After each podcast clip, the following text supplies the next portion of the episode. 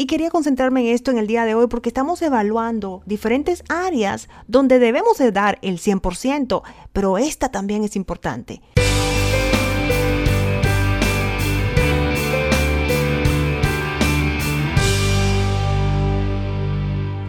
Esto es Empresarias Cristianas. Jesús es mi mastermind. Yo soy Daisy Cedeño. Gracias por la sintonía y seguimos con la serie. ¿Estoy dando el 100%? Y en el día de hoy vamos a hablar sobre algo que me parece muy interesante. La combinación de trabajar, por supuesto, pero ponerle a cada día algo de aventura. A veces nos concentramos tanto, tanto, tanto en trabajar y tenemos que tener cuidado con eso. Hay que tener un balance en lo que es las relaciones, la comunidad y también aventura, disfrutar momentos durante el día que nos llenen de gozo, que nos hagan reír y no lo podemos tomar a la ligera. Yo creo que es importante ponerlo hasta en el calendario, ponerlo como una de las cosas más que tenemos que hacer.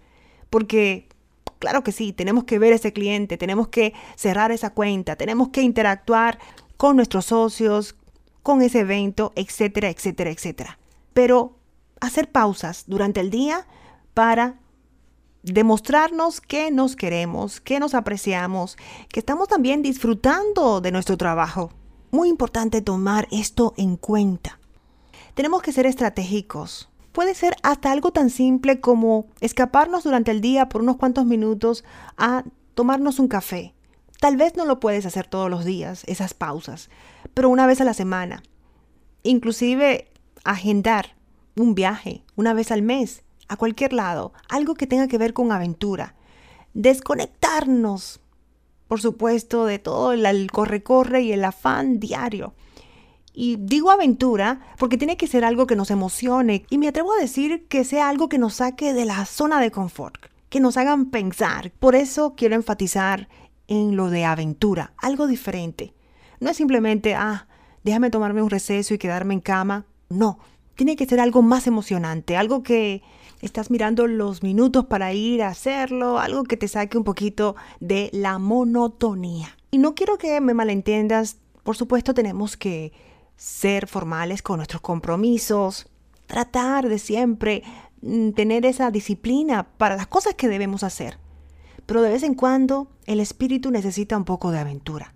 Necesita ir a la playa, sentir la brisa en la cara, oler a mar, por ejemplo, a mí me gusta ir a la playa. A ti puede ser simplemente irte de picnic con tu familia este fin de semana o dar un paseo por una montaña o tal vez ese viaje que tienes mucho tiempo planeándolo. No lo pospongas más.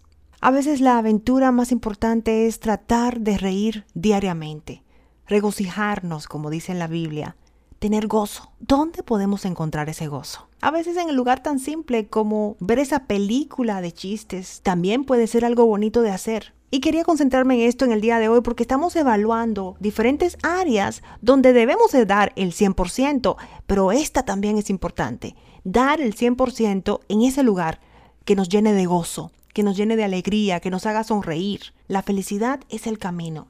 En la misma Biblia lo dice, regocijaos siempre, regocijaos. Y los quiero dejar con unos cuantos versos de la Biblia, como siempre hacemos aquí en Empresarias Cristianas. Una de Tesalonicenses 5, 16 al 18.